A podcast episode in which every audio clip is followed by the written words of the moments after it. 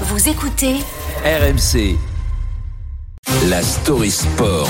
avec Alex Biggerstaff et Gérard Collomb, l'ancien maire de Lyon, qui a laissé entendre que Jean-Michel Aulas avait conclu un, un, petit arrangement pendant un match contre Montpellier lors de la 37e journée de la saison 2002-2003 alors qu'il saluait hein, le travail accompli par l'ancien président de l'OL pendant toutes ces années. Gérard Collomb, maire de Lyon entre 2001 et 2007, a voulu insister sur l'implication d'Olas pendant les matchs de son équipe.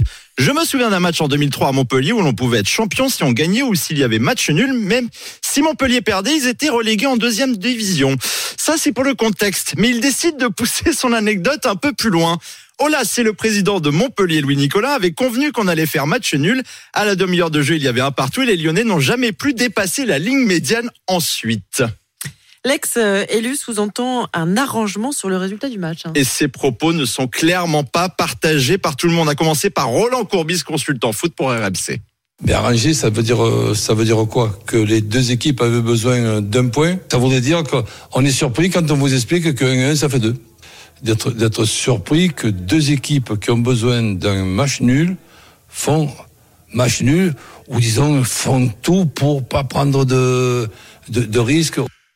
Titulaire, euh, ouais. Le bon sens de Roland. C'est du Roland toujours, Courbis. hein. Oui, oui. Titulaire ce soir-là hein, face à Montpellier. Sidney Govou n'a pas du tout apprécié la sortie de l'ancien maire. Je cite à un partout. Évidemment que ça arrangeait les deux équipes, donc on n'avait pas forcément besoin de jouer, mais ça ne s'appelle pas match truqué. Il faut arrêter de raconter n'importe quoi. Dans le foot, en fait, c'est comme ça. Quand le score arrange les deux équipes, tout le monde lève forcément un petit peu le pied. Et il faut rappeler, comme l'ont fait certains internautes sur les réseaux sociaux, Lyon n'était pas assuré du titre avec un nul au coup d'envoi. Seule la contre-performance de Monaco, alors deuxième du championnat à Guingamp, a fait du nul entre Lyon et Montpellier un résultat gagnant-gagnant. Pour être un peu plus léger sur le sujet, on a quand même laissé Jérôme Roten, joueur de Monaco, hein, à l'époque, croire toute la soirée hier qu'il avait enfin gagné le bah oui. titre de champion de France qui lui avait toujours échappé. C'était dans Roten se persuade. Il faut une enquête sérieuse et surtout qui nous refile le titre.